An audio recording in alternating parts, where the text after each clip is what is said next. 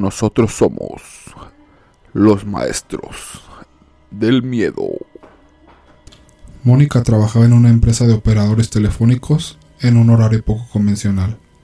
No era el mejor trabajo del mundo, ni tampoco era como si le gustase mucho trabajar de noche, pero al menos pagaba sus cuentas. En aquella ocasión, como de costumbre, salió de su turno de noche, por la madrugada.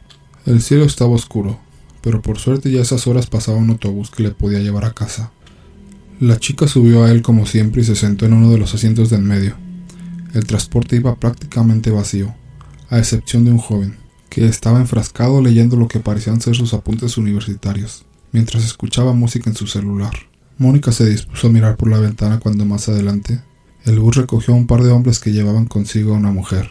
La tenían colgada de los hombros, la cabeza gacha y el pelo que le tapaba la cara completamente, lo cual le hacía imposible distinguir su apariencia.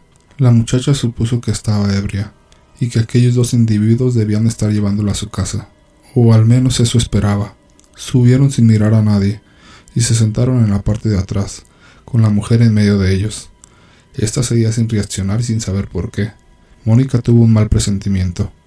Miró por encima de su hombro hacia ella, y uno de los hombres le devolvió una mirada amenazante antes de volverse a su compañero y susurrarle algo. Entonces los dos miraron hacia ella de forma intimidante, lo que la hizo apartar la vista de inmediato. Muerta de curiosidad, Mónica sacó un espejo de mano de su bolso y fingió empolvarse la nariz. En realidad lo estaba usando para espiar al extraño trío, y sobre todo a la mujer, a quien ya se le veía el rostro. Casi grita al darse cuenta de que estaba enfermizamente pálida, con los ojos abiertos de par en par y vidriosos. Mónica cerró el espejo de golpe y se tensó. La expresión de esa mujer era de auténtico terror, y la miraba con fijeza. Una vez volvió a abrir el espejo, y se dio cuenta de que no dejaba de mirarla. Sin embargo, no se movía. Permanecía totalmente inmóvil. Guardó el espejo con manos temblorosas, y se lamentó por estar aún lejos de casa. Una mano la tomó del hombro y la joven volteó aterrorizada. Era el chico que estaba leyendo antes. Se veía asustado. Se inclinó hacia ella para hablarle al oído. Le dijo, Bájate conmigo en la siguiente parada y no mires a las personas de atrás. Mónica decidió hacerle caso. Se bajaron juntos y tan pronto como el autobús estuvo lejos de ellos, el muchacho le dijo algo que le heló la sangre.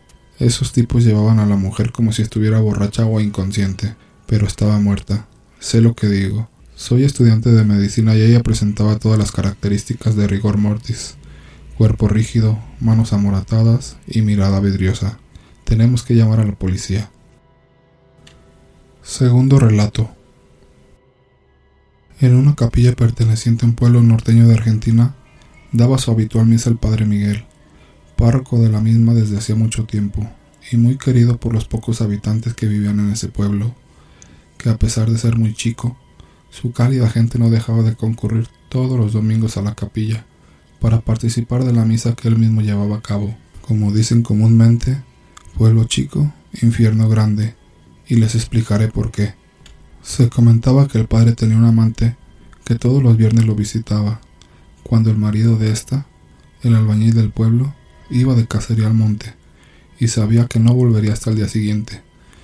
Se dirigía hacia la capilla y pasaba la noche entera con el padre Miguel, quien se había enamorado perdidamente de ella aún sabiendo que la mujer era casada, y peor aún, sabiendo que estaba cometiendo el peor pecado desde que entregó su vida a Dios.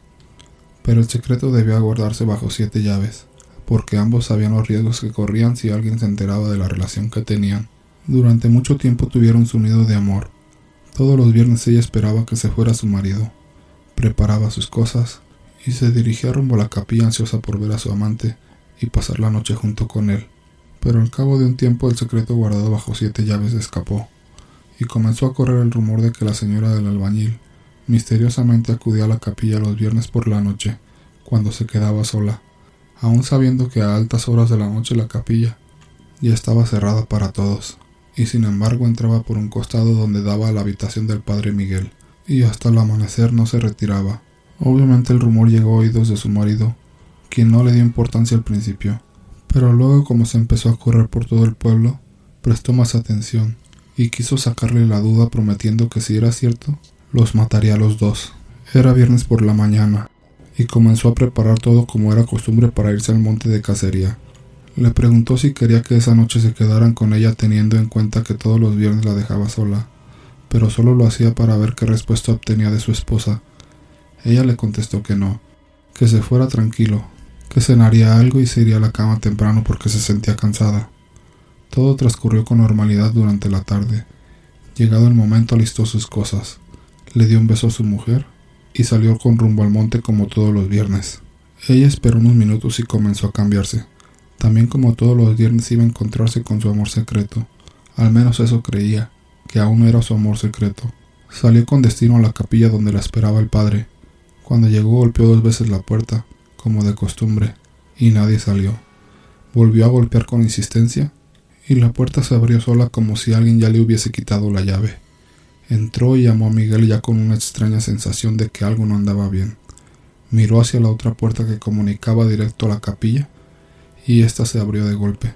Pero para su sorpresa no era el padre quien entró con violencia, sino su marido que luego de haber asesinado al párroco, de un solo salto se le abalanzó sobre su cuerpo y la empujó contra la pared. Ella cayó al suelo inconsciente. Luego la aventó y la llevó hasta el monte donde cavó un profundo pozo y la enterró viva. No murió del golpe que se dio en la cabeza, sino asfixiada cuando la enterró para que sufriera más por lo que había hecho. Al padre, previo a que ella llegara a la capilla, le había cortado la cabeza con un machete que solía llevar a su cacería. Cavó otro profundo pozo al lado de donde había enterrado a su mujer. Se dirigió nuevamente a la capilla y sacó el cuerpo del cura, para luego enterrarlo uno al lado del otro. Hizo una cruz con un pedazo de madera y lo clavó justo al centro de los dos. Se cortó la punta del dedo y con su propia sangre escribió en la cruz traidores. Pasaron muchos años, pero aún queda en el pueblo la historia de aquella época del cura y su amante, que fueron asesinados a sangre fría. Y dicen por ahí que si pasas por el lugar a altas horas de la noche, puedes ver al padre Miguel caminando por el monte en busca de su cabeza y buscando venganza con toda su furia contra todo aquel que se encuentre en su camino.